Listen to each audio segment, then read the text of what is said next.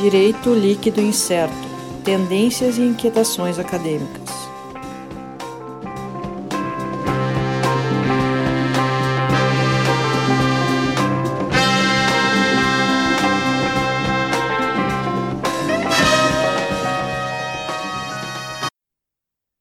Olá, pessoal. Começando aqui mais um episódio do DLI Podcast Direito Líquido Incerto. Eu, Sandro Moraes, aqui comigo o Alisson Capelari. Olá a todos, olá a todas novamente. Voltemos. E voltamos, voltemos, voltamos. Uh, antes de mais nada, pedir desculpas por essa minha voz. Alisson, dá um gazinho aí nela na edição, porque tá difícil. Não, serão dois, serão dois tostões a tua voz na edição. Não é, tem que dar uma, uma, uma, botar uma retaguarda aqui. Lembrando para o pessoal, então, nossos contatos, nossas redes sociais, o arroba DL Podcast no Twitter, no Instagram youtube.com.br Podcast, deixa o like, se inscreve no canal, ativa o sininho para não perder as notificações. Uh, nosso site, nosso site está desatualizado, dlpodcast.net.br, mas dá uma olhada lá se quiser. Está desatualizado, a gente já avisa. Tá. Uhum.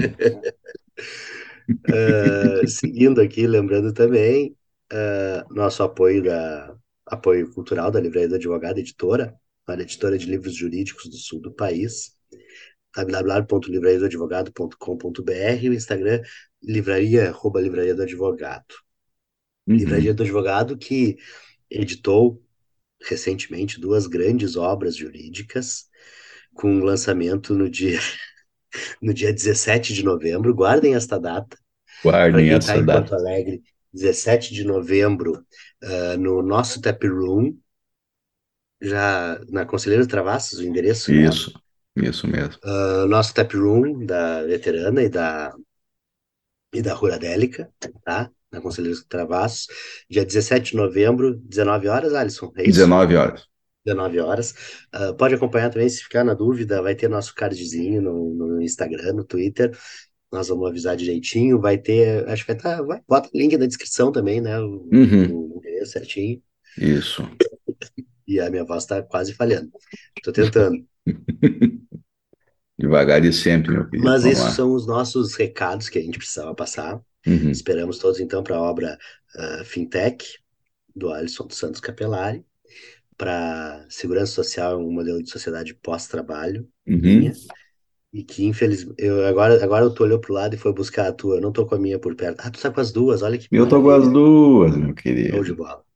A minha tá lá, no, só tem lá no quarto, eu esqueci de trazer para cá na hora de gravar. Uhum.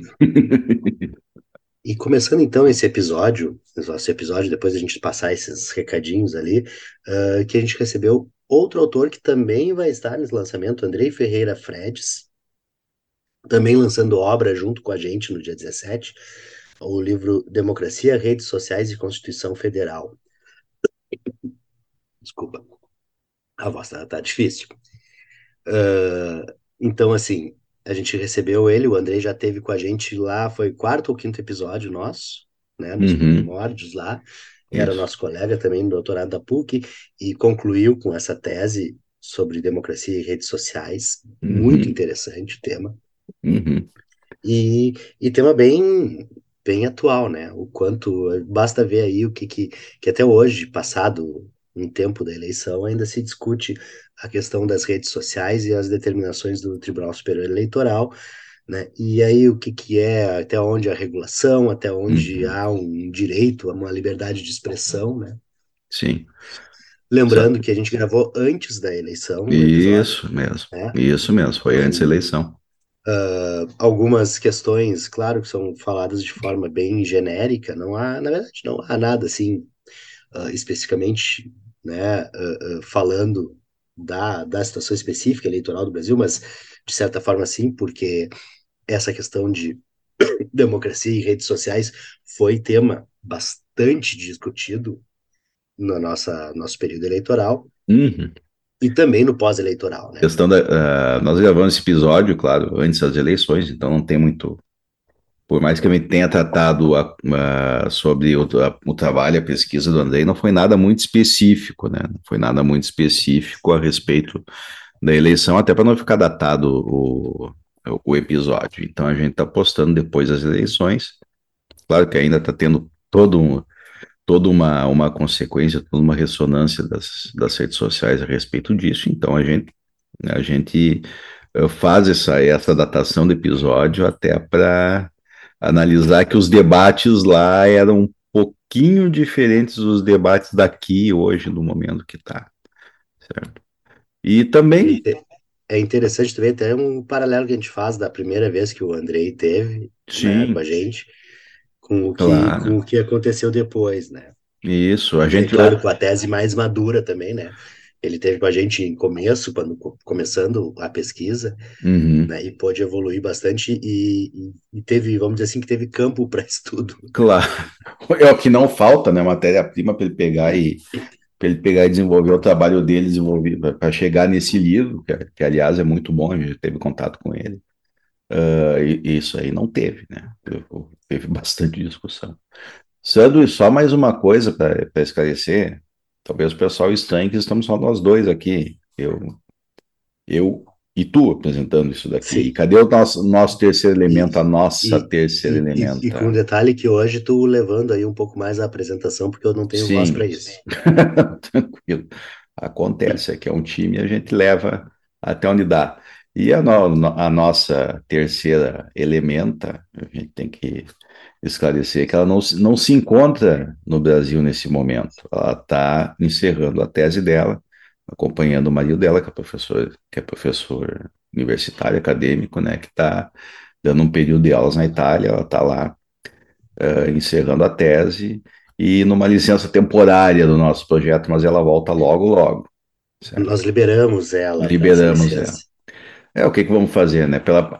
Aliás, a gente ficou com a mais pura inveja de poder estar lá na Itália, né? Nesse momento conturbado e não se dá com que é, não está presente a certos.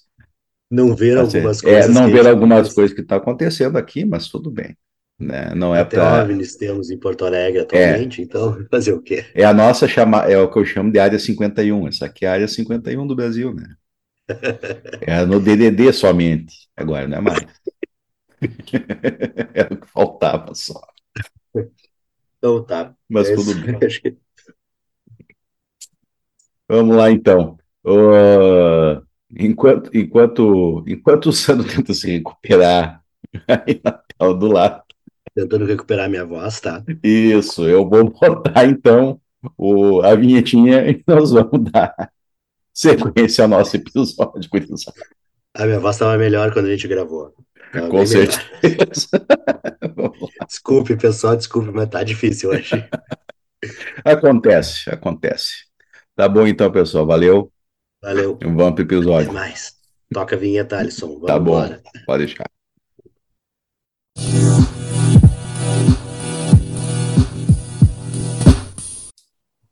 Olá, pessoal. Nós estamos começando aqui mais um episódio do DLI Podcast, Direito Líquido Incerto. A nossa equipe titular é o Sandro Moraes, aqui Alisson Capelari também. E hoje a gente recebendo aqui nosso, nosso colega, amigo Andrei Ferreira Fretes. O Andrei, junto com a gente, fez o doutorado na PUC, concluiu, e também fez com dupla titulação na Universidade de Granada, na Espanha. E um tema, assim, interessantíssimo e propício para o momento, né? Vamos dizer assim. É, a, inclusive está lançando o livro oriundo da sua tese, né? Originado da sua tese, é, Democracia, Redes Sociais e Constituição Federal. Cinco pilares para construção de ambientes virtuais com liberdade e responsabilidade. E esse está sendo lançado aqui pela editora Dialética, né? Eu tive a oportunidade de dar uma olhada aqui na, numa versão uh, sintética online para dar uma observada. E vamos dizer assim, é tema mais do que atual, né? Ainda mais uh, neste mês de outubro de 2022 aqui no Brasil, né? Em meio à eleição, adiantando que a nossa gravação está sendo antes da decisão do, da, da eleição no segundo turno. uh, então provavelmente vai ser postado somente após, né? E a gente está vendo aí toda essa discussão uh, que envolve redes sociais, uh, divulgação de notícias verdadeiras e falsas, né? Uh, até onde já temos liberdade de expressão, onde começa a entrar censura, e a gente fica preocupado como é que a, o direito vai reagir a isso. E acho que é um pouco do que propõe aqui o Andrei na tese dele, nessa publicação aqui, pelo que a gente vê, é tentar fixar e apresentar alguma coisa para a gente regular, para poder entender esse mundo digital, para o direito poder uh, ter assim a, a, a, sua atuação nesse mundo digital. É mais ou menos por aí, Andrei? Olá, boa tarde, boa noite já, né? Agora já é quase oito horas aqui para nós. Mas para quem está nos ouvindo, pode ser bom dia, pode ser boa tarde, né? Pode ser qualquer horário, quem vai nos ouvir. Então, uh, te agradeço aí, Sandro, pela, pela apresentação, agradeço ao Alisson também uh, pelo convite. Uh, a tese, né, que acabou virando esse livro, que a gente vai falar um pouquinho aqui para vocês hoje, é, é bem por aí, né? São, são diversos problemas que, que a gente enfrenta, não só no período eleitoral, né? A tese não é uma tese de direito eleitoral, assim, ela é uma tese de direito constitucional, mas, claro, este problema que a gente enfrenta da desinformação, notícias falsas, fake news, ele acaba se destacando. As pessoas acabam se preocupando um pouco mais com esse problema no período eleitoral, né? Acaba sendo o período que esse problema acaba vindo à tona com mais frequência e com mais intensidade. Então, acaba que a gente fala mais sobre isso nessa época, mas a gente já falou sobre isso, né? A gente falou sobre isso há três anos atrás. Eu estava olhando aqui quando eu participei com vocês lá no número 7, lá isso em setembro aí, de 2019. No episódio setembro. 7. Exato. Isso mesmo. Setembro de 2019. O Alisson estava com, com gesso no braço, tinha quebrado o braço. E, e a gente mesmo. fez um programa lá no comecinho falando já sobre esse assunto. E o motivo que a gente acaba continuando falando sobre esse assunto é que muito pouco se avançou, né? A gente vai falar um pouco sobre isso, né? Uh, se a gente voltar lá e ouvir aquele nosso programa lá de três anos atrás, a gente vai ver que já tinha proposta, que já tinha projeto de lei, que já tinha discussão, já tinha artigo, já tinha etc, etc, etc.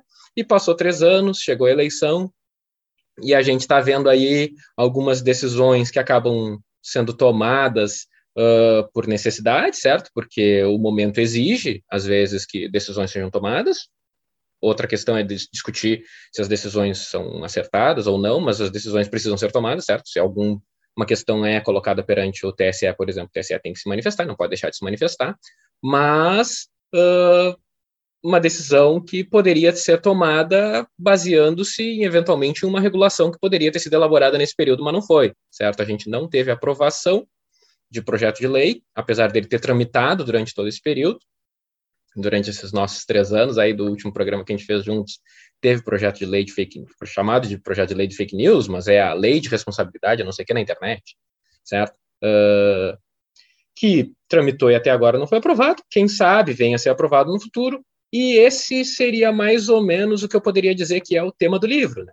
Uh, qual seria, então, a regulação que a gente entende como adequada, constitucionalmente adequada, ou seja, uma regulação possível e que respeite a Constituição. Esse é o tema do livro. Assim, o primeiro capítulo, eu divido o livro, agora a gente pode falar um pouco mais do livro, né? Eu divido o livro em seis capítulos, mas o primeiro capítulo eu fiz para tentar responder aquela pergunta que a gente, quando está no doutorado, se tiver alguém que está no doutorado ainda fazendo doutorado, vai saber, que é aquela pergunta: qual é o teu problema de pesquisa, né? sempre vem e nos perguntam exatamente, né? Vamos ver aí. Alisson, qual era o teu problema de pesquisa? Consegue responder qual era o teu problema de pesquisa? É difícil, né? Essa não, pergunta não eu adoro consigo. fazer, mas é difícil. Tem, tem, tem, uma clássica, que acho que é do, do livro do Juremir Machado da Silva, que diz, tu imagina que tu está numa mesa de bar e tu tem que dizer o teu problema de pesquisa em um parágrafo. Se tu não conseguir, é. tu não tem um problema de pesquisa. Pois é, exatamente. Aí eu, eu, eu me esforcei para fazer isso, sabe? Qual é o meu problema de pesquisa para dizer para qualquer pessoa o meu problema de pesquisa é esse. Então, o meu problema de pesquisa, dito em uma frase simples, é encontrar mecanismos regulatórios para as redes sociais que sejam compatíveis com a Constituição. Dá para entender isso como um problema de pesquisa, certo? É, é o que eu tentei colocar como meu recorte. A gente percebe que há um problema a partir da, da, da, formatação que a gente tem das redes sociais, que elas se desenvolvem, seja Facebook, Instagram ou aplicativos de mensagens como WhatsApp, Telegram, que se desenvolvem mais ou menos sem qualquer tutela jurídica. Esses aplicativos vão se desenvolvendo, estabelecem seus próprios termos e condutas da plataforma e não tem nenhuma lei nem nada que, que fale sobre eles, né? E aí a gente vê alguns problemas. O meu principal problema é a questão da desinformação, esse é o meu recorte, mas esse não é o único problema, né? Vai ter outras pessoas que vão escrever livros falando sobre discurso do ódio, sobre outros problemas que afloram aí nas redes sociais, que talvez não fossem, uh, assim, com certeza já existiam, mas não eram tão presentes no dia a dia das pessoas há 15, 20 anos atrás, quando redes sociais não existiam certo? Não havia uma discussão tão diária sobre esses temas. Esses temas não estavam tão presentes na mídia. Hoje em dia, e eu até começo ali na introdução falando nisso, né? Hoje em dia esse é o tema da moda, né? Todo mundo fala sobre ou sobre desinformação, sobre fake news, ou sobre discurso do ódio, etc. Esse, esse, é um tema, assim, que a gente, se abrir o jornal, vai encontrar. Se tu abrir o jornal aí, não precisava nem ser agora, no período eleitoral, mas mais ainda, tu vai encontrar alguma coisa sobre isso, né? Claro, é, e para quem ainda abre o jornal, né? Não sei, a gente já vai pro nosso. já vai entregando um pouco a idade aqui, né? Já, quem, já quem abrir o, o, o, Zap Zap, aí vai é. ver alguma fake news. Pois é, a gente pode abrir. É, a gente pode abrir as próprias redes sociais, então a gente pode abrir o Instagram, a gente pode abrir o YouTube e a gente vai encontrar também esses temas. Mesmo que tu não pesquise sobre isso, isso vai aparecer para ti, né? Então, esses são temas assim. Uh, bem frequentes hoje em dia, exatamente porque eles se tornaram prevalentes se tornou um problema uh, generalizado com a, as redes sociais. Então, esse é o problema de pesquisa que eu tento colocar ali no meu primeiro capítulo, né? Meu, primeiro, meu problema de pesquisa é buscar se existem alguns mecanismos regulatórios que permitam conformar um pouco a atuação das redes sociais, mas que sejam mecanismos, é claro, constitucionalmente adequados, porque é uma tese jurídica, certo? Ainda que sejam temas uh, a gente possa abordar a partir de diversas perspectivas, eu poderia abordar esse tema a partir do um curso de jornalismo, um curso de ciências sociais, um curso de filosofia. Com certeza daria para trabalhar esse tema em diversos cursos, mas eu estou abordando aqui um doutorado em direito, um livro jurídico, então eu abordo ele a partir de uma perspectiva jurídica. Então eu vou partir depois, na segunda parte, que é basicamente o capítulo 2 e 3, para o que, que diz a nossa Constituição Federal. Vou tentar trazer ali qual é o panorama que a gente já tem posto, né? Porque se a gente vai fazer uma tese jurídica, qual é a primeira coisa que a gente busca? É aquilo que já está já tá colocado. A gente não vai inventar algo sem ver antes aquilo que já foi colocado. Então a gente vai para a norma, vai para a Constituição, vai para a jurisprudência, principalmente do Supremo Tribunal Federal, até mesmo porque uh, a gente ainda está trabalhando aqui num marco um pouco nacional, certo? Ainda que seja um problema internacional, seja um problema que poderia ser tratado no âmbito internacional, a eficácia disso seria muito pouca, certo? Tratar isso no âmbito internacional. Então, eu ainda trato da possibilidade de uma norma brasileira, se fosse, ser feita pelo Congresso, caso, projeto de lei, quais seriam os limites e possibilidades de um projeto de lei uh, que fosse tratar desse tema. Ou seja, esse projeto de lei, obviamente, teria que estar uh, de acordo com a Constituição, certo? Senão ele, obviamente, iria uh, sofrer algum vício de constitucionalidade. E aí, claro, a gente não vai tratar disso aqui agora, né? Seria uma questão mais aprofundada, mas eventualmente poderia haver aí alguma manifestação do Supremo Tribunal Federal relacionada à própria constitucionalidade da lei, se ela desdobrasse dos limites constitucionais. Então, exatamente, uh, essa é a questão que eu tento trazer. Quais são esses limites constitucionais? Para aí sim, depois, lá no final, vir a trazer o que, que eu acho que é possível de, o que, que eu entendo, né, que é possível de se elaborar dentro desses limites trazidos pela Constituição. Essa é, é a tese, né, é a ideia que eu trago ali no, no começo e depois na, na primeira parte, que é a parte mais teórica, trazendo o que a gente já tem colocado pelo, pelo STF, principalmente, né, no âmbito, no âmbito constitucional. Eu estou vendo aqui, Andrei, acompanhei enquanto tu falava o, o, o sumário do, do, livro, Sim. né? Uhum. Até para a gente ter uma, uma ideia. Uhum. Uh, e é interessante aqui uh, no capítulo 5, tu traz alguns mecanismos internacionais, Sim. até para trazer como paralelo. Sim. Eu acho que, uh, de certa forma, uh, apesar de, claro, tu, tu fez um, um recorte uh, dentro do, do, do, direito brasileiro, né? Uhum. Dentro da Constituição Nacional, mas é, um problema global. Então, é. não é só aqui, não é um problema local brasileiro, é um problema, é, problema não, que existe em outros lugares. Então, acho que essa experiência, esse, esse, é, é, é, essa, essa, os, os erros e acertos que outros países fazem podem nos trazer alguma coisa interessante aqui para moldar esse, esse modelo, Sim. um modelo adequado à nossa, à nossa realidade, né? Sim, é, é, é exatamente. Uh, no capítulo que tu mencionou, capítulo 5, eu trago algumas experiências de outros países que já estão também buscando alguma regulação nesse sentido que eu venho falando. Só que, claro, cada país vai fazendo uma regulação adequada àquilo que eles têm como norma, certo? No, no espaço europeu, existe, em geral, uma constituição de cada país, mas também uma regulação comunitária, certo? Do espaço da União Europeia, que eventualmente vai limitar o que, que cada país pode regular. E também a possibilidade, claro, de regular na própria União Europeia, uma norma comunitária sobre o assunto para ser aplicada a todos os países também é algo que vem sendo discutido, mas até agora nada aprovado uh, sobre o tema. Então, uh, o que a gente verifica é isso, né? Os países, principalmente os países europeus, verificam que esse problema existe e buscam soluções, mas até agora ninguém conseguiu ainda uh, oferecer uma alternativa. Então, a gente fez essa crítica inicial, né, de que dos três anos que a gente fez o programa até hoje nada foi aprovado, mas não foi só no Brasil, né? Outros países também vêm discutindo e também não encontraram ainda uma solução ideal para isso, certo? Existe alguma coisa que é trabalhada a partir da ideia de proteção de dados, né? Porque o que, que a gente vai, vai observar é que essas redes operam a partir da coleta de dados pessoais, né? Quando qualquer atuação que elas, que elas praticam é a partir da coleta de dados. Então, a partir do momento que tu tem alguma legislação mais forte no sentido de proteção de dados, tu já gera algum reflexo uh, também aqui nessa questão da desinformação. Porque aí meio que uh, trazendo para o tema da, da, da, tese, né? Uh, como é que funciona o que a gente chama de, de modelo de negócios da, da rede social? Né? A rede social coleta os dados e, a partir daí, quem quer anunciar um produto na rede, e um produto pode ser uma candidatura, por exemplo, pode ser uma candidatura política, uh, a rede vai, de, um, de certa forma, tentar direcionar aquele conteúdo para quem ela conseguir que gere o maior efeito. A rede vai tentar direcionar, assim como ela tenta direcionar um tênis ou uh, um restaurante ou uma viagem para alguém que tenha possibilidade de adquirir aquele produto, ela vai tentar direcionar propaganda política também, certo?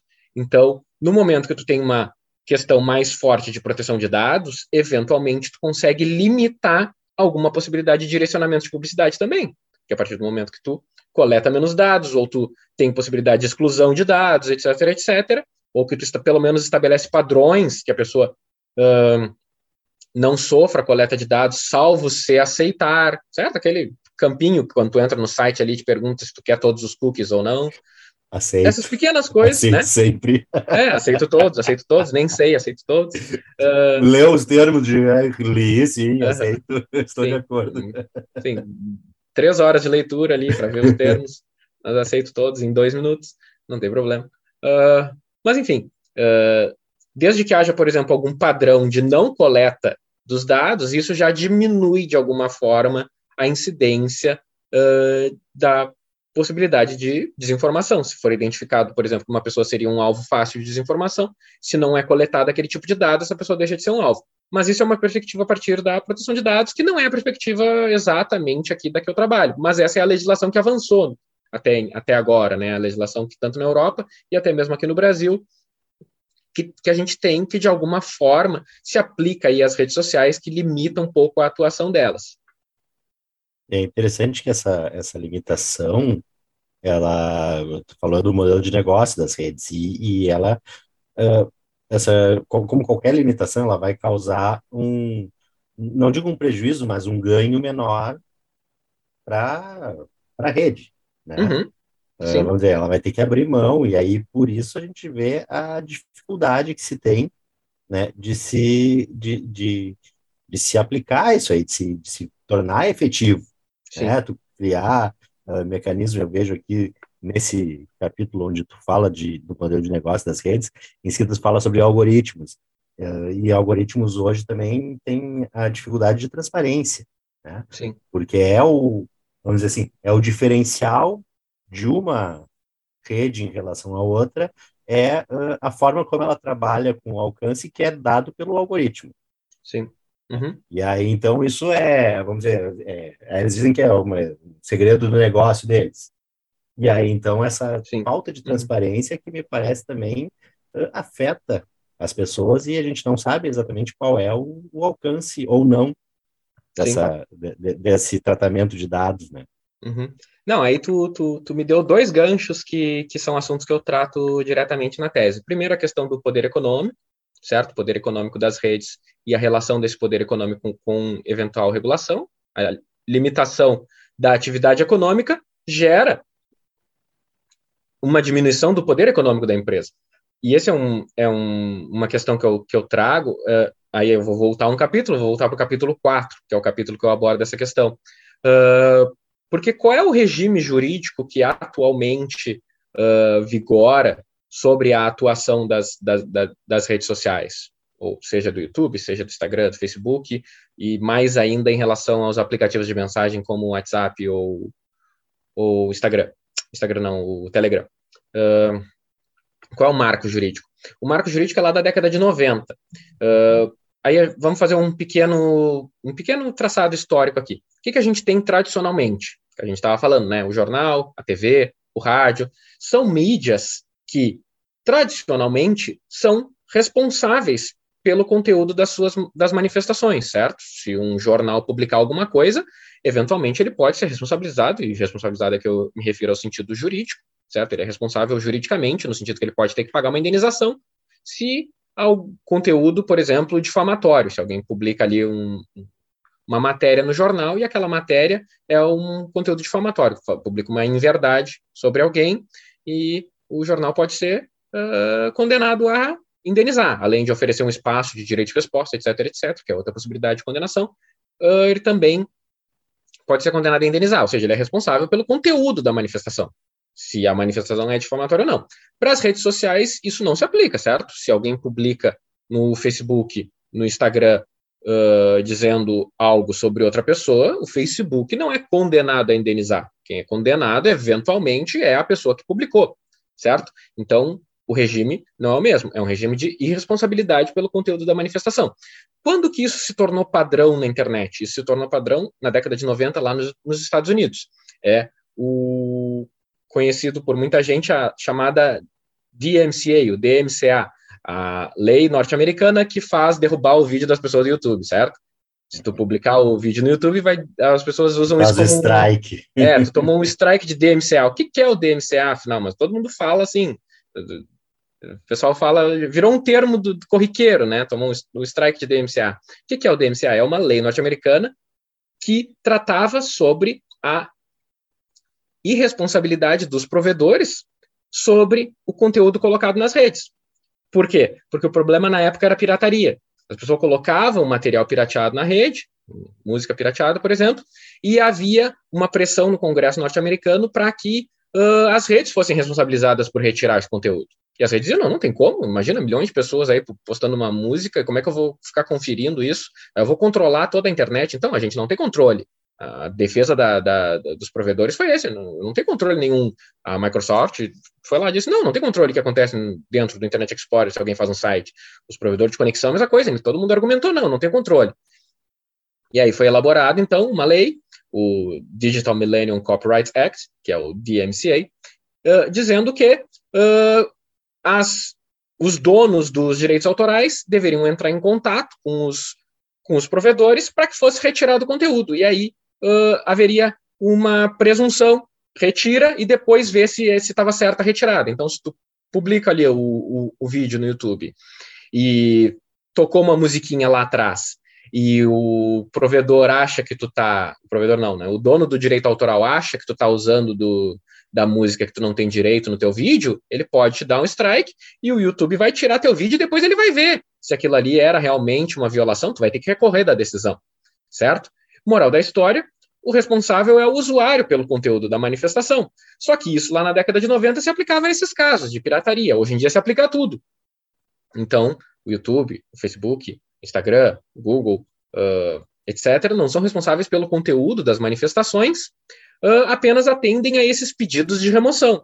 E optam por remover, porque senão eles puxam para eles o ônus da prova, certo? Então é melhor para eles remover do que simplesmente uh, admitir que fique aquele conteúdo violador de direitos autorais. Mas esse conteúdo não precisa ser apenas violador de direitos autorais, pode ser violador de outras coisas, como a gente está falando, né? Pode ser violador uh, no caso de uma difamação, pode ser violador no caso de um discurso de ódio, etc. Mas o provedor não se responsabiliza por fazer nenhuma verificação. Ele apenas remove quando solicitado. Ok, até aí esse seria o sistema que se aplica às redes. Entretanto, a questão é que as redes elas não são como um jornal, uma televisão, que um editor faz uma leitura antes da publicação. Então, elas não são responsáveis daquela forma. Mas, ao mesmo tempo, a rede também não é como era na década de 90, que não há nenhum controle. O YouTube, ele controla muito bem o conteúdo que é postado lá. Ele tem algoritmos que são capazes de fazer uma verificação. E ele faz essa verificação exatamente para poder encaminhar o conteúdo para cada pessoa. Como a gente estava falando antes, ele coleta dados e aí ele descobre o que, que te interessa, e aí ele te encaminha o conteúdo que te interessa. Então ele faz uma curadoria diferente da que faz o jornal, mas ele não tem responsabilidade nenhuma por essa curadoria, certo? Então essa questão se torna importante para mostrar como que a legislação que a gente tem atualmente não fica adequada para o poder que as redes têm. As redes têm poder de controlar um pouco aquilo que é visto, o conteúdo que é direcionado para cada pessoa, mas elas não têm responsabilidade nenhuma. Elas não pela lei, elas não têm. Eventualmente, elas podem ser responsabilizadas se elas descumprirem uma ordem judicial. Se for determinada a remoção do conteúdo e elas não cumprirem. Mas aí a responsabilidade não é pelo conteúdo, a responsabilidade é pelo descumprimento da ordem, certo? Então a legislação atual não estabelece nenhuma responsabilidade para elas pelo conteúdo. E uh, a minha tese é que a irresponsabilidade pelo conteúdo está correta, mas isso não significa que elas não tenham deveres. E aí vai entrar a questão da transparência que tu mencionou. Aí eu vou colocar lá no final, quando eu passo a tratar daquela questão dos tais dos pilares, que acabou sendo chamada assim, mas os pilares seriam então cinco, cinco propostas que não estão relacionadas com o conteúdo, mas que deveriam ser impostas às redes sociais para que elas exatamente possam continuar fazendo o que elas fazem. Para que as redes sociais possam continuar tendo essa curadoria que elas fazem através do algoritmo, para que elas possam continuar coletando os teus dados e encaminhando para ti o conteúdo que elas entendem mais adequado, seja lá qual for o critério que elas usem, né? Elas deveriam ter alguma transparência em relação a isso, e no momento elas não têm. A gente não sabe como isso é feito, certo? Então, se a gente vai para a questão política aqui, uma coisa é a gente falar de transparência em relação ao gasto de campanha. Ah, partido tem que declarar quanto gastou com publicidade paga no Facebook, no Instagram, no, no YouTube. Isso é uma coisa. Mas e o que não é publicidade, e o que é encaminhado pelo algoritmo de forma, como a gente diz, natural, é orgânica, certo? Encaminhamento aparentemente orgânico, quando não é patrocinado, que o próprio algoritmo do YouTube encaminha algo que é conteúdo político. Isso não aparece, óbvio, que o partido não pagou, mas o YouTube encaminhou, certo? Então não tem nenhuma transparência sobre isso, pelo menos a gente sequer sabe quais critérios que o YouTube usa para encaminhar porque ele não divulga isso publicamente, não há nenhuma informação. Então, a transparência é um dos cinco, certo? Cinco pilares que a gente vai trazer lá para o final. Andrei, só para só para ilustrar um pouquinho melhor a questão das redes sociais aqui, o próprio DLI Podcast, assim, como eu faço a edição e eu que fiz a, a questão da, da estrutura do programa, quem, eh, quem escuta sabe que a gente tem uma trilha de abertura e uma trilha de encerramento. Tá? Evidentemente que nem o finado Miles Davis e nem, o, nem a, os herdeiros do finado Miles Davis até agora entraram em contato comigo para cobrar direitos autorais uhum. acerca do, das nossas trilhas de abertura e encerramento.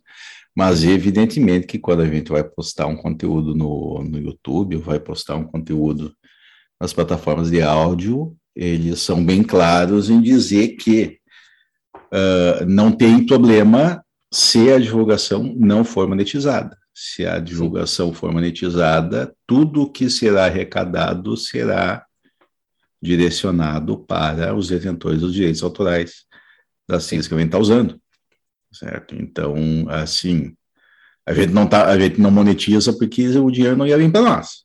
Claro. Certo. Ia vir para os é. herdeiros do Miles Davis, que eu acho que estão um pouquinho melhor que nós nesse momento, certo? Financeiramente falando.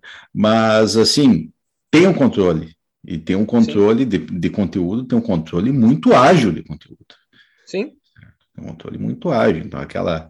Uh, aquele tu falou, aquele conceito antigo que a gente tinha, não, do que é posto é posto indiscriminadamente, que não se tem nenhum tipo de, de controle do, de conteúdo, e aqui nós estamos falando de conteúdo legal, mas com direitos, né? Imagina de conteúdo legal, isso tem controle para se fazer, com certeza. Sim. Sim, exato. E aí a gente tem uma legislação que é lá da década de 90 dos Estados Unidos, que se aplica ao mundo todo, porque a gente está aqui colocando um vídeo no Brasil, mas como o YouTube é do Google, uma empresa norte-americana, eles te dão um strike de DMCA, não interessa se tu está no Brasil, porque a empresa é de lá e aí se aplica a legislação como se tu tivesse lá.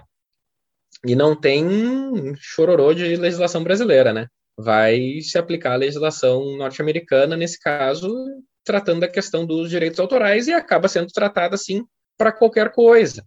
E, e daí esse, esse é, um, é o mote ali do, do, do quarto capítulo né, do, do livro, que é trazer esse resgate desse, desse, dessa passagem histórica para mostrar que foi exatamente isso que tornaram essas empresas as, algumas das maiores do mundo, né? Porque uh, se elas apenas oferecessem espaço publicitário, elas poderiam ser empresas com bastante dinheiro. Mas não é só isso, não, não é isso o modelo de negócio, não é isso o negócio do YouTube ou do Facebook, não é só oferecer espaço publicitário, isso é o que eles dizem, mas eles oferecem um espaço publicitário especificamente direcionado. Isso é diferente do que a TV faz, diferente do que o jornal faz. A TV todo mundo está assistindo. E não sabe quem está assistindo. É o, é o mesmo espectador. O YouTube, ele manda uma publicidade para cada um de acordo com os teus dados. Então, ele, ele trabalha de forma totalmente diferente do que poderia trabalhar uma mídia tradicional. E ele tem muito controle do conteúdo exatamente porque ele tem controle do conteúdo que ele passou a valer tanto. Se ele não tivesse controle do conteúdo, ele não teria esse, esse valor todo que tem. Não seria uma das maiores empresas do mundo.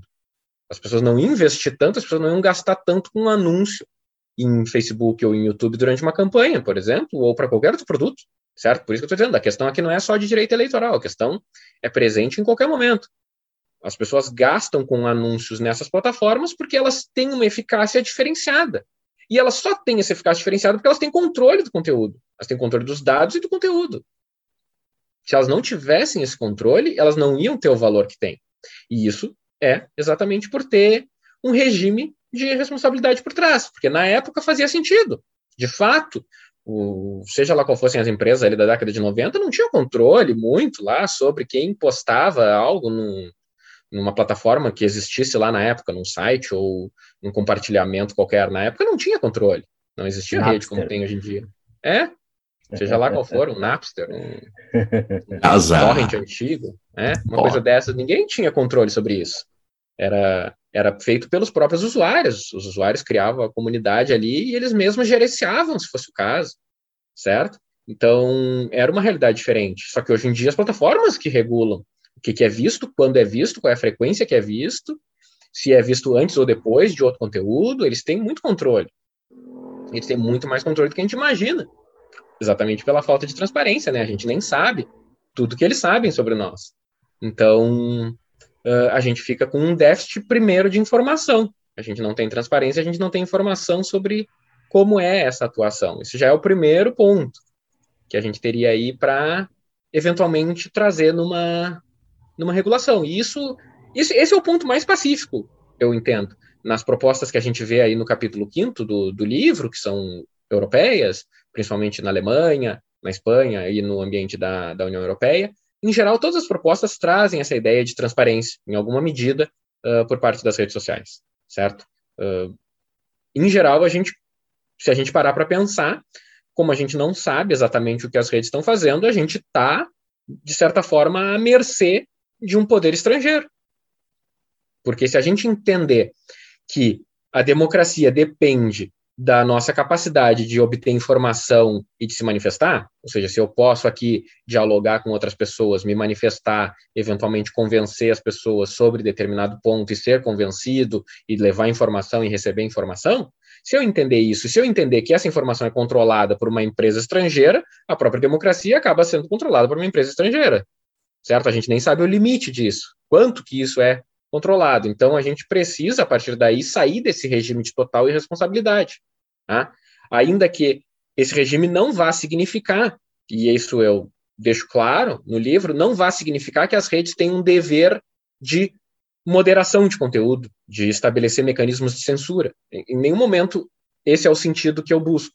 Eu não entendo que a lei seria adequadamente constitucional, se a lei teria adequação constitucional se fosse nesse sentido, se a lei estabelecesse um dever das redes sociais de remoção de conteúdo se como, como se a lei estivesse delegando para as redes sociais um dever de moderação. E eu não entendo que esse é um dos mecanismos. Esse, isso não faz parte de nenhum dos cinco mecanismos que eu, que eu estabeleço. Inclusive, e aí eu trago lá no capítulo terceiro, né?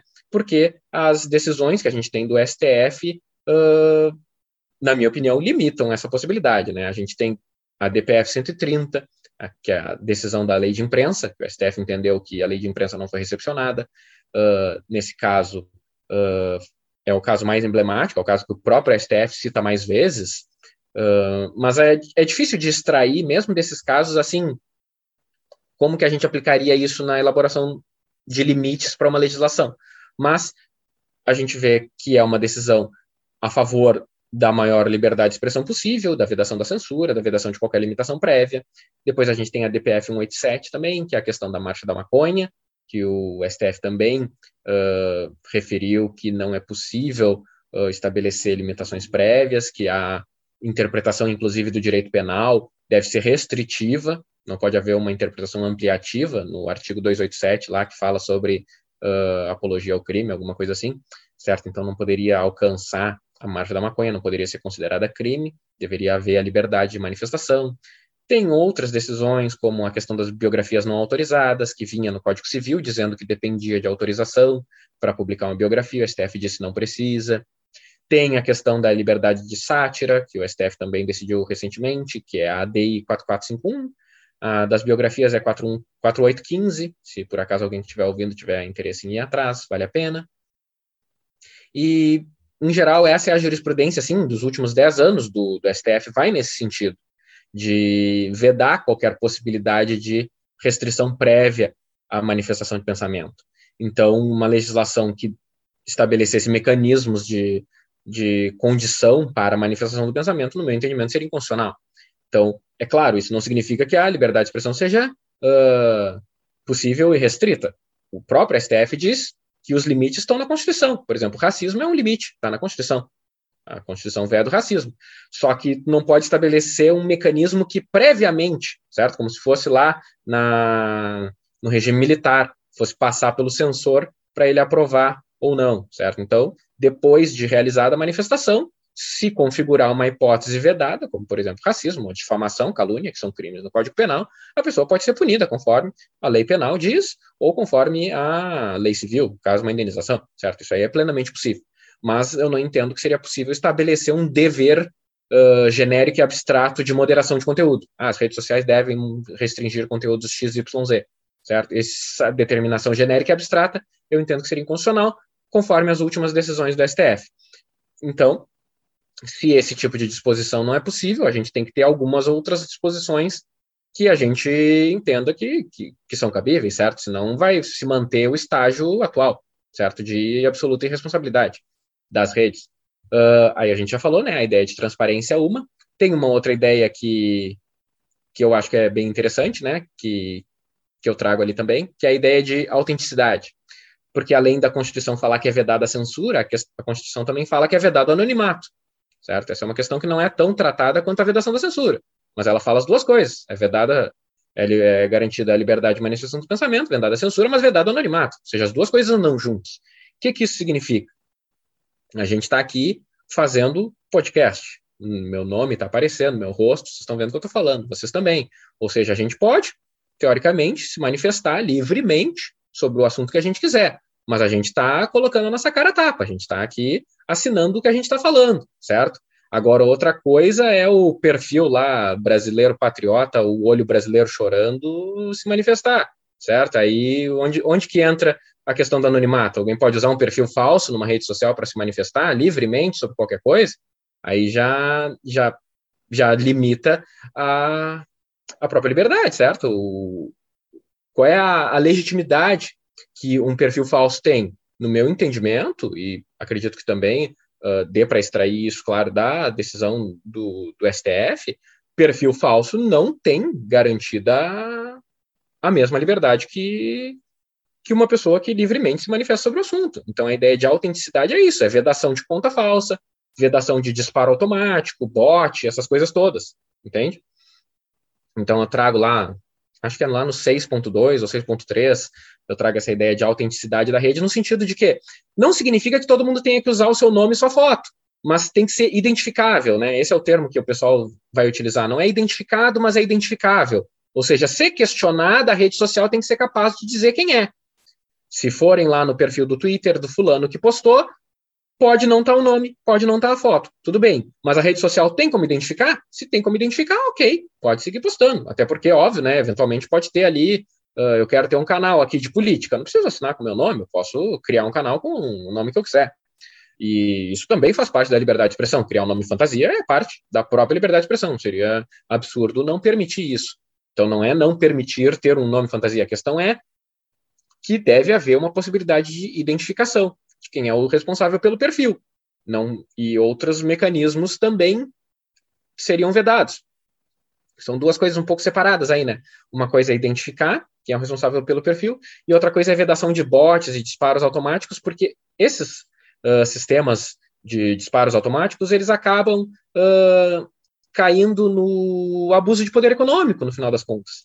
Se uma campanha se utiliza de bots e contas falsas e disparos massivos de, de mensagens, por exemplo, uma campanha política, uh, o que ocorre seria abuso de poder econômico, porque ela está comprando um serviço que seria ilegal certo? Hum, não deixa de ser uh, a utilização da tua liberdade de manifestação e passa a ser uh, como se fosse um debate desigual, certo? Se a gente vai fazer um debate entre dois candidatos, cada um vai ter cinco minutos. Agora, se um compra disparo de mensagens automáticas e o outro não, é como se um estivesse falando 10 minutos e o outro estivesse falando um. Porque mesmo quem passa muito tempo na rede social só vai ter 24 horas por dia. Se o assunto for absolutamente dominado por um candidato de tanto disparo que ele faz, de fake news, só vai ser aquilo que vai ser visto. Então, esses mecanismos também seriam vedados uh, por ferirem essa ideia de anonimato, mas também por serem abuso de poder econômico. E aí dá para ir de acordo com aquilo que o STF já decidiu na vedação de financiamento de campanha por, por empresa, certo? Que é a ideia de, de não ter uh, o pleito eleitoral uh, cooptado por poder econômico, certo? Mas aí seria uma outra questão, certo? Mas as duas questões convergem em mecanismos regulatórios para a atuação das redes sociais. As redes sociais devem evitar ao máximo a possibilidade de disparos automáticos, de bots, de contas falsas, tanto para garantir a autenticidade das redes, ou seja, para que a manifestação do pensamento seja realizada por pessoas de verdade, ainda que não precisem estar identificados ali naquele momento, mas que sejam identificáveis, e tanto para evitar um abuso de poder econômico, que aquele que tem mais dinheiro ocupe totalmente o espaço, enquanto aquele que não tem, simplesmente não tem condições de nem de dialogar, porque é aquele que vai, que vai ter condições de comprar esses serviços que vai estar eventualmente dominando aí o, o espaço virtual, né, o espaço das redes sociais. Então aí a gente já tem duas medidas. Claro, isso eu trago com mais detalhes ali, tal como seria a proposta, né? Uh, trago também uh, no, nas legislações que eu abordo uh, de outros países sobre como isso já vem sendo tratado, a questão da transparência, a questão da decisão da STF que eu acabei de mencionar, como que isso se aplicaria, etc, etc. Eu trago com mais detalhes, eu estou trazendo aqui a ideia por cima. Mas então já seriam duas ideias que, juntas, diminuiriam um pouco os problemas que a gente vem enfrentando, certo? Porque outra coisa que é bem batido quando a gente fala sobre isso de desinformação, um discurso do ódio, é aquela ideia de que a gente não tem uma medida aqui milagrosa que vai resolver o problema, certo? Os autores gostam de dizer não existe uma bala de prata, eles sempre usam esse termo, não sei de onde surgiu, mas eles gostam de usar. Né? Mas é verdade. Não vai haver uma medida, não, não existe um mecanismo que a gente possa trazer que vá simplesmente uh, eliminar ou reduzir significativamente, né? Eliminar nenhum vai, nem, a, nem que a gente eventualmente tenha 10 medidas, mas nenhuma nem 10, a gente não vai conseguir eliminar, mas vamos reduzir, quem sabe, a partir de uma rede de mecanismos que, trabalhando juntos, possam aí, sim, uh, limitar. Então, se eu vou banir bot, banir conta falsa, ao mesmo tempo eu tenho que ter transparência sobre isso. Quantos bots, quantas contas falsas foram banidas? Isso é uma coisa. Então, as duas coisas têm que andar junto. Então, uh, a gente vai formando essa rede de mecanismos e aí, a partir disso, permitir, pelo menos aos poucos, uh, ir caminhando no sentido de uma rede, sim, mais democrática, plural, que atenda aí uh, ao que diz a Constituição, que não seja apenas uh, para atender o ganho econômico das próprias, das próprias corporações por trás. É interessante, André, isso que tu fala agora no fim, uh, de dizer que, que não é uma medida que vai resolver. Uhum. Até porque, uh, vamos dizer, esses problemas todos que a gente vê, ele de certa, eles de certa forma já existem há muito tempo. Sim. A desinformação já existe. O problema é que nas redes ela chegou num nível uh, muito elevado. Sim. Então, é, é essas questões a, gente vive, viveu e vive a, o tempo inteiro uh, sujeito a todas as dificuldades, a esse abuso de poder econômico, a, a vamos lá, antes de ser uh, redes, plataformas, a gente tinha jornais, a gente tinha grupos de comunicação que poderiam influenciar, né, se houver. Uh, só que agora, em tempos de rede social, isso exponenciou, né? Foi, uma, foi um aumento exponencial. Então, se a gente passou, sei lá, a gente está há anos discutindo e sem conseguir resolver 100%, mas a gente uhum. tem que minorar, diminuir ao máximo a possibilidade. Sim. Né? Uhum. E, e, e, um outro detalhe que o direito, o tempo do direito é já era mais lento, né? e agora está mais lento ainda. Sim. Né? A, a, a, a evolução social, a evolução tecnológica atropela o direito e não deixa nem a gente corre atrás. Né? Na verdade, Sim. o direito sempre corre atrás, sempre está atrás. Só que agora o, o, a distância está ficando maior, né? A dificuldade Sim. que quando a gente começa a regular uma coisa já mudou e já tem três coisas na frente. Sim. Não, uh, isso aí que tu acabou de falar, pra, voltando um pouquinho só no que eu falei, uh, porque a questão de desinformação, fake news, que a gente chama hoje em dia, a gente poderia chamar de boatos, a gente poderia chamar do que a gente fosse. Isso sempre existiu. E mesmo assim, a gente colocou lá na Constituição Federal que é vedada a censura, etc, etc, certo? Então, a gente não deveria regredir, certo? Por isso que eu não entendo uh, que a gente possa ter uh, mecanismos que vão desfazer isso que é um ganho democrático, civilizatório, certo? A gente saiu de um regime militar uh, para um regime democrático no qual não se admite censura. Então a gente não pode regredir, a gente tem que, a partir da nova realidade, ter mecanismos novos para enfrentar essa nova realidade, sem desfazer aquilo que a gente criou para enfrentar a realidade anterior. A gente tinha uma realidade de censura. A gente estabeleceu direitos fundamentais, garantias, exatamente para não voltar para aquela realidade anterior. Agora a gente tem uma nova realidade, então a gente tem que estabelecer liberdades, garantias, direitos e mecanismos para enfrentar essa nova realidade. A gente tem que andar a partir daquilo que a gente já construiu, não voltar para trás. E o que, que isso significa? Significa que a gente não vai desfazer aquilo que a gente já fez, mas a gente vai trabalhar a partir dali. Então, a gente vai trabalhar, por exemplo, com a ideia de vedação do anonimato, que eu mencionei? Acho que sim. A gente vai trabalhar com a ideia de transparência, que significa aumento de informação, aumento de democracia? Sim, são duas ideias que estão de acordo com o que a gente já tem. Claro, o direito vai ser correr atrás, isso não tem como. E, e faz parte, é assim que tem que ser. A gente não pode querer que o direito dê soluções imediatas para tudo. E, e quando o direito der soluções imediatas para tudo, provavelmente vai estar dando soluções erradas, é melhor que não dê. Então, uh, o direito tem que levar um tempo mesmo para solucionar algumas coisas. E, e, de preferência, evoluindo a partir daquilo que a gente, como sociedade, estabeleceu, certo? Então, uh, outras, outras ideias que eu trago aqui que eu acho que dá para agregar nessas duas, né? Como eu falei, né? Na ideia das, dos cinco pilares. Uh, eu falo da questão da igualdade. Igualdade seria uma igualdade formal, a questão de devido processo nas redes. O que, que isso quer dizer? Quer dizer que, se vocês colocarem lá o podcast no YouTube e tomarem um strike, vocês têm que ter direito a um recurso contra isso. O YouTube tem que dar fundamentação. Por que, que foi retirado? E vocês têm que ser tratados como qualquer outro. Não interessa se vocês têm 100 visualizadores, 100 visualizações, se vocês têm mil, se vocês têm 10 mil, se vocês tiverem um milhão. Tá? Não importa se é o podcast, sei lá de quem lá que, que é o maior do Brasil, ou se não é. Não interessa. A ideia é de aplicar essa ideia de igualdade também para as decisões das redes, que as redes não devem ter critérios desiguais para decidir, certo? Então devem ser dados os mesmos prazos, os mesmos recursos. Isso de certa forma, para retirar o poder das redes, para eles não poderem escolher quem que eles vão privilegiar. Porque e como a gente não sabe uma... critérios... Tem, tem um outro detalhe nisso, que é a decisão automatizada, né? Sim. E aí, de sim, sim, o é. algoritmo vai lá e decide uma coisa e tu não sabe nem o porquê. E sim, não tinha... nem a própria plataforma vai saber. Ah, o algoritmo diz que tinha. É, exato. Uhum. Aí, aí se somam os problemas e aí é que, que é a, a proposta, né? Da gente somar soluções. Então, a partir do momento que tu tem transparência, tu tem que ficar sabendo por que, que foi tomada tal decisão, por que, que foi retirado tal conteúdo, por que, que foi desmonetizado um canal, por exemplo, certo? No YouTube essa é uma questão. E essa é uma questão importante. Uh, um, um, canal grande pode ter um rendimento ali hum, significativo, certo? E agora ele pode vir a ser desmonetizado. Então o YouTube tem que expor por que, que foi desmonetizado. Tem que dar possibilidade de recurso, uh, etc, etc. Então, só que ao mesmo tempo, esse canal tem que, como eu falei, né, respeitar lá a questão de autenticidade.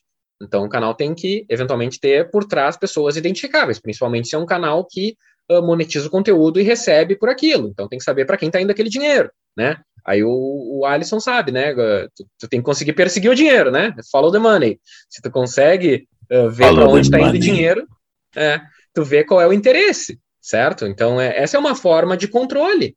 Se tu tem transparência, tu tem mais controle. Se tu tem transparência sobre onde está indo o dinheiro, tu tem mais controle sobre quem está ganhando com isso, de qual é o interesse que está sendo prestigiado com isso, certo? Então, o canal que foi desmonetizado comparado a outro, para quem que ia aquele dinheiro, etc, etc, para que estava sendo usado, enfim, tu deixa um rastro, o dinheiro deixa um rastro ali que é um rastro mais difícil de ser apagado, certo? Se querem ir atrás, tem caminhos para ir. Então, é um caminho que as redes têm que colaborar, certo? Então, a gente vai estabelecer mecanismos regulatórios que determinem o dever das redes fornecer esse tipo de informação, se for necessário, se houver uma investigação, etc.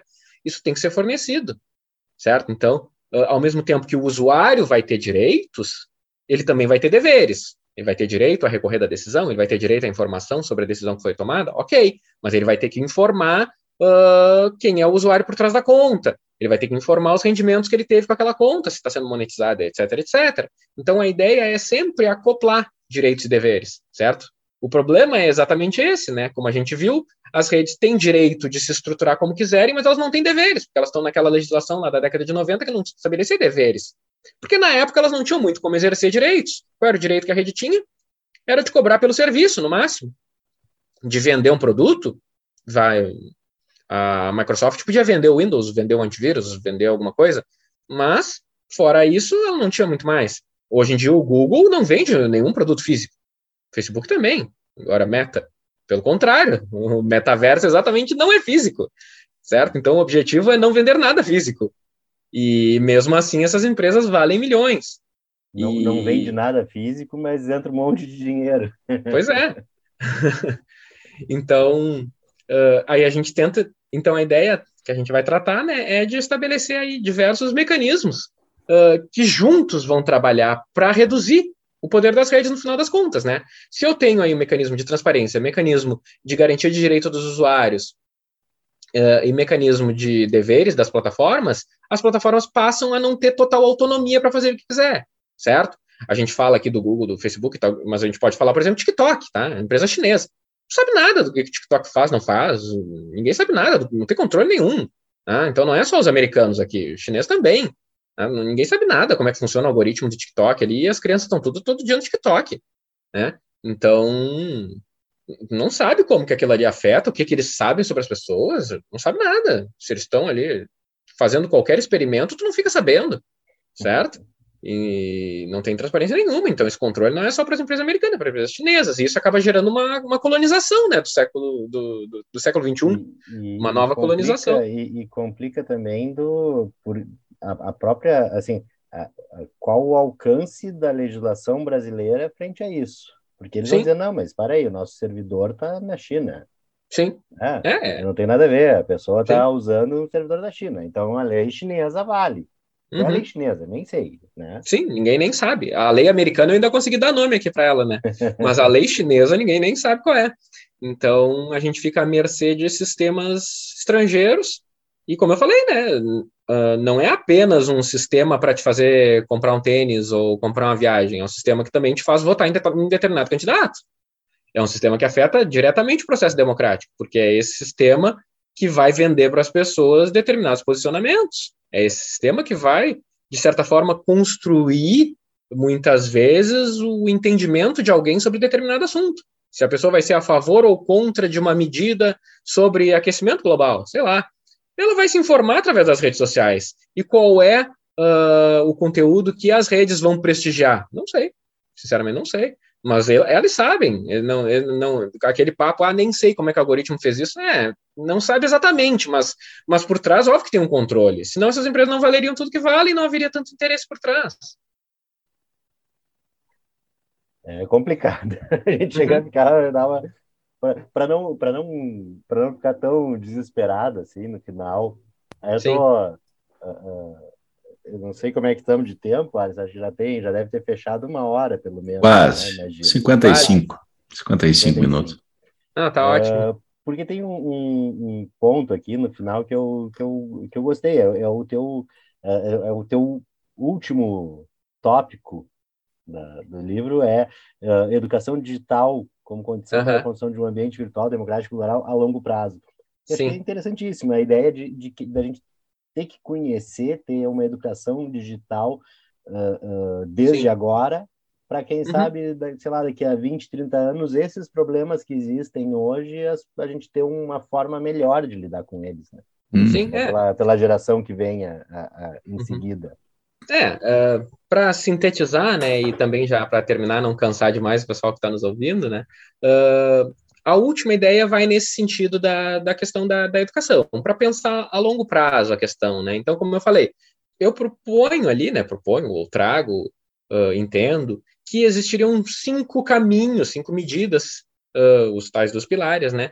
Que a gente poderia, eventualmente, abordar na, na regulação que fosse ser, ser elaborada, que de forma alguma implicariam em censura, mas reduziriam o poder das redes e garantiriam uma maior uh, uma maior possibilidade de desenvolvimento do realmente democrático das pessoas que, que utilizam essas redes. Então, coloquei a primeira na né, ideia de transparência, coloquei a segunda, autenticidade, né, não anonimato, não conta falsa, não sem bot, etc.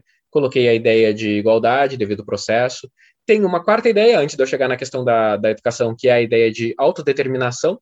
Uh, rapidinho, só para explicar, nessa parte da autodeterminação eu falo que deveria haver maior possibilidade dos usuários definirem como desejam usar as redes, certo? Atualmente, uh, a gente tem pouquíssimas opções de como funcionam as redes, certo? Tu entra no YouTube, tu entra no YouTube. Tu não pode sequer escolher ali se tu quer que ele filtre mais ou se ele filtre menos. Tu, tu, tu não, tem, tu não tem escolhas. É, ele é daquele jeito que ele é. Uh, mesmo que tu crie um grupo privado no Facebook, o grupo privado ainda pode sofrer moderação da plataforma. O algoritmo do Facebook pode excluir postagem do grupo privado. Então, eu entendo, e ali eu trago com mais detalhes, que deveriam haver alguns mecanismos que permitam para as pessoas definirem como que elas querem usar a plataforma. Eu quero usar a plataforma de uma forma que eu não veja conteúdo ofensivo. Então eu coloco lá, eu quero filtro no máximo, beleza. Agora eu não me importo, eu quero filtro no mínimo. Então beleza, eu coloco filtro no mínimo. Mas isso não existe. Tem uma, uma coisa que eu, que eu, como um usuário preferencial de Twitter, uhum. é um dos poucos que usa mais o Twitter do que Instagram, Instagram não, não gosto mesmo, uh, que o Twitter tem a ferramenta, né, tu tem lá as pessoas que tu segue, uh, e tu pode colocar o, o, o, Twitter tem um sistema que te diz ali, ah, as, separamos os tweets mais relevantes para você. Ou Sim. tu pode botar uh, para ver os mais recentes, que é o que eu uso. Então, Sim. as pessoas que eu sigo, no que elas postam, eu já vejo uh, claro. uh, pelo momento. Então, quando às vezes entro ali, aí boto no que, que é relevante, aí passa coisas de um, dois dias atrás, uh, e que ele entende que é relevante para mim, mas não necessariamente Sim. eu concordo. Eu, eu acho que uh, aí eu consigo fugir um pouco Sim. Uh, do, que ele, do que ele apresenta. É a única opção que tu tem, né? É, eu acho que, assim, Instagram me parece que não tem isso, porque aí tu vai vendo as postagens do Instagram, ele vai te dando na ordem de, do que ele entende que é mais uhum. relevante com base no algoritmo. Não sei sim, que sim. tipo de. Uh, é. Qual o critério para essa relevância, né? Esse é um sim. problema da transparência. É, exatamente. Então, essa ideia de autodeterminação e autonomia é de mecanismos que permitam para os usuários estabelecerem como que eles querem usar. Que eles possam definir, pelo menos minimamente, o funcionamento para exatamente tirar um pouco do poder que as redes têm de direcionar o conteúdo como elas quiserem. Se eu não quero, aquele conteúdo recomendado, pelo menos aí tu tem uma opção, que é ver o mais recente. Só que aí tá, se tu deixou de ver, tu vai ter que, que ver tudo que passou ali. Se tu fica um dia ou dois sem entrar, tu vai ter que ver nos mais recentes. Ah, não, aí tem que começar de um minuto, dois minutos, três minutos. Mas tudo bem, pelo menos tem uma, uma opção. Mas em geral é isso. Ou tu tem uma opção, ou tu não tem nenhuma. E, sinceramente, eles não dão opções porque eles não querem. Andrei, Aí tem todo o dinheiro do mundo para contratar quantos engenheiros eles quiserem, se eles quisessem dar opções, eles davam. Então, eles não dão porque eles não querem, porque não é interessante para eles. Porque senão eles vão ter uma redução de arrecadação.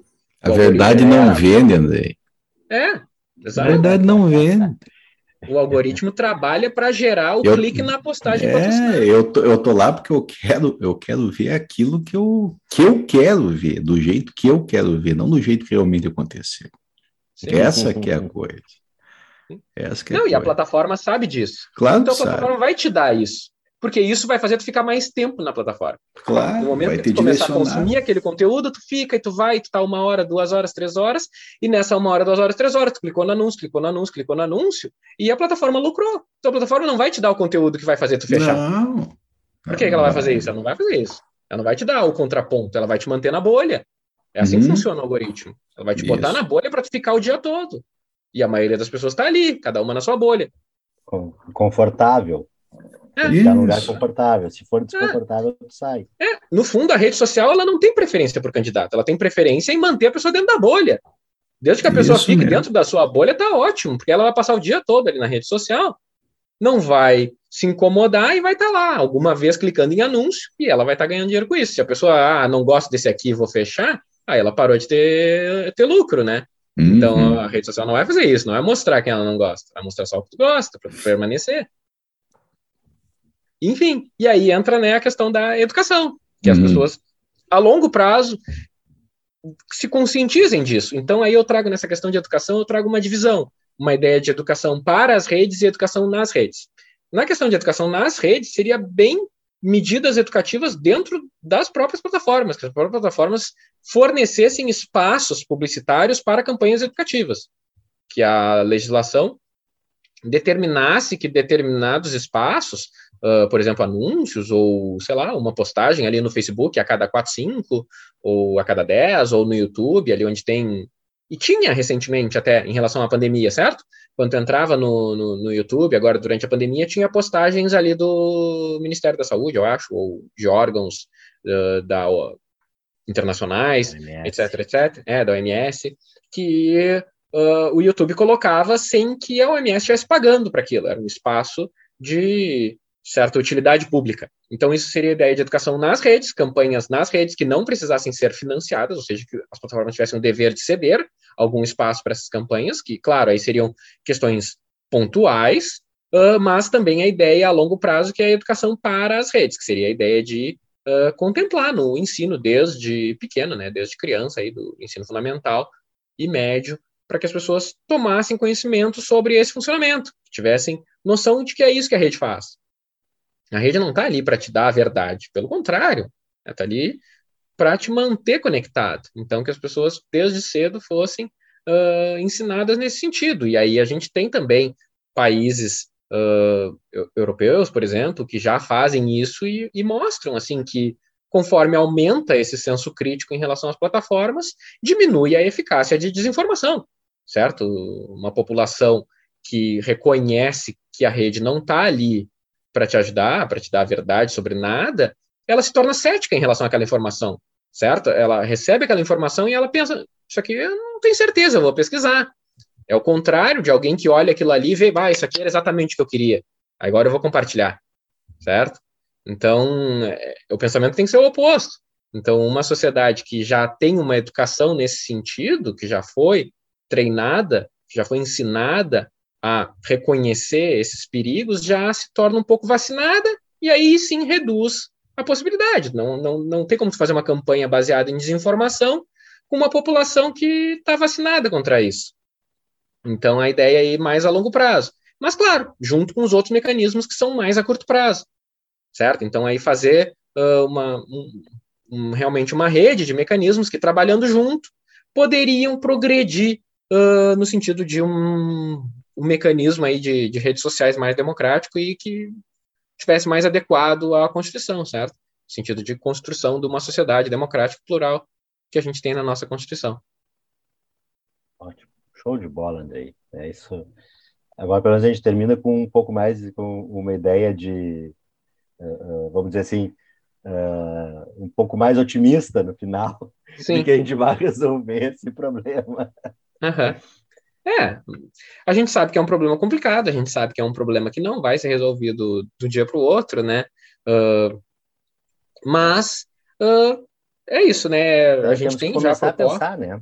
É, a gente tem propostas, essa proposta que eu trago no livro, ela acredito que se some a essas outras propostas, tem algumas questões minhas ali que eu, que eu trago, nada disso não significa que ninguém tenha falado, né? Muita gente já tratou, como eu falei, essa questão de transparência, ela é praticamente uh, consenso, a questão de vedação de contas falsas, de direcionamento uh, pago também. Então, algumas dessas questões vão se somando aí. Eu espero que eventualmente isso se torne, sim, uma regulação uh, e venha de fato, impactar uh, nessa sociedade atual, nessa sociedade digital e etc., mas sem voltar atrás, sem perder aqueles mecanismos que são conquistas que a gente tem lá na Constituição.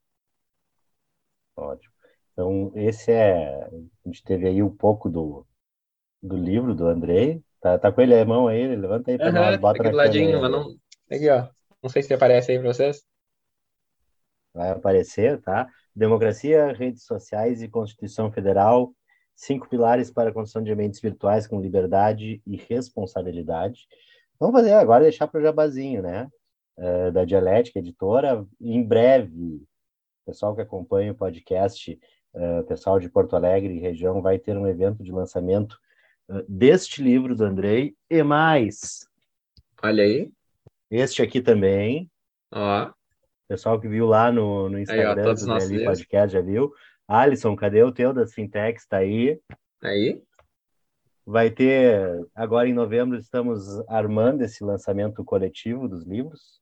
Está uhum. disponível também para venda lá, além do site das editoras, né? O meu e do Alisson da Livraria do Advogado, do Andrei na editora Dialética. Uhum. Já pude ver até aqui. Cadê? Até andei, entrei no site da Dialética aqui. Sim. 119,90. Isso mesmo. Vai ser um evento que vai abalar as estruturas da Academia Porto Alegrense.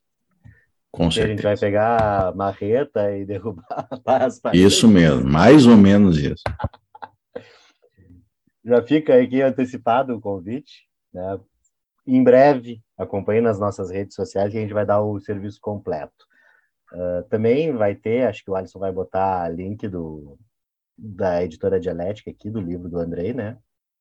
Sim, vai, não, com certeza. Se não, o link o pessoal pode procurar na, site da editora Dialética, é bem fácil de achar. Uhum. Andrei, muito obrigado. Valeu a parceria aí. Uh, gostei. Ah, é bom, eu, eu, eu, sou até suspeito, né? Lá no nosso começo do doutorado, quando a gente começou a conversar sobre os temas, eu disse, ah, Andrei, esse tema é muito bacana, eu gostaria de pesquisar sobre isso também. É, mas eu fui para outro lado, eu é completamente diferente. A gente também, também não dá para abraçar tudo, né? E naquela, e naquela época o TikTok quase nem existia ainda. Uhum, é verdade. É. 2018, né? Bah, é. Faz tempo. Faz tempo, nossa. como, é como, como, muda o, o, o, que, o que foi escrito a, a, do, do, projeto para a tese, como, como teve Sim. que ser mudado, né? É.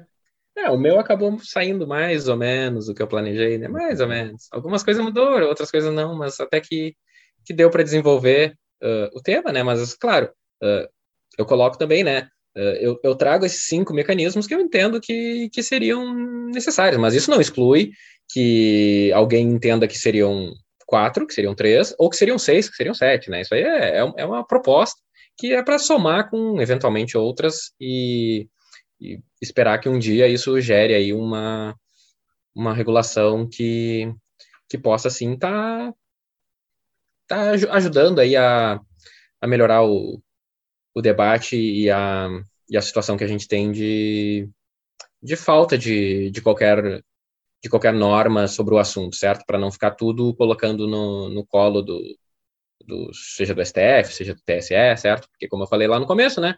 Uh, a gente eventualmente pode criticar uma decisão do, do Supremo Tribunal Federal, do, do, do, TSE, mas também não tem uh, legislação nenhuma, não tem regulação nenhuma, e aí o tribunal é obrigado a decidir. O tribunal não pode se omitir, né?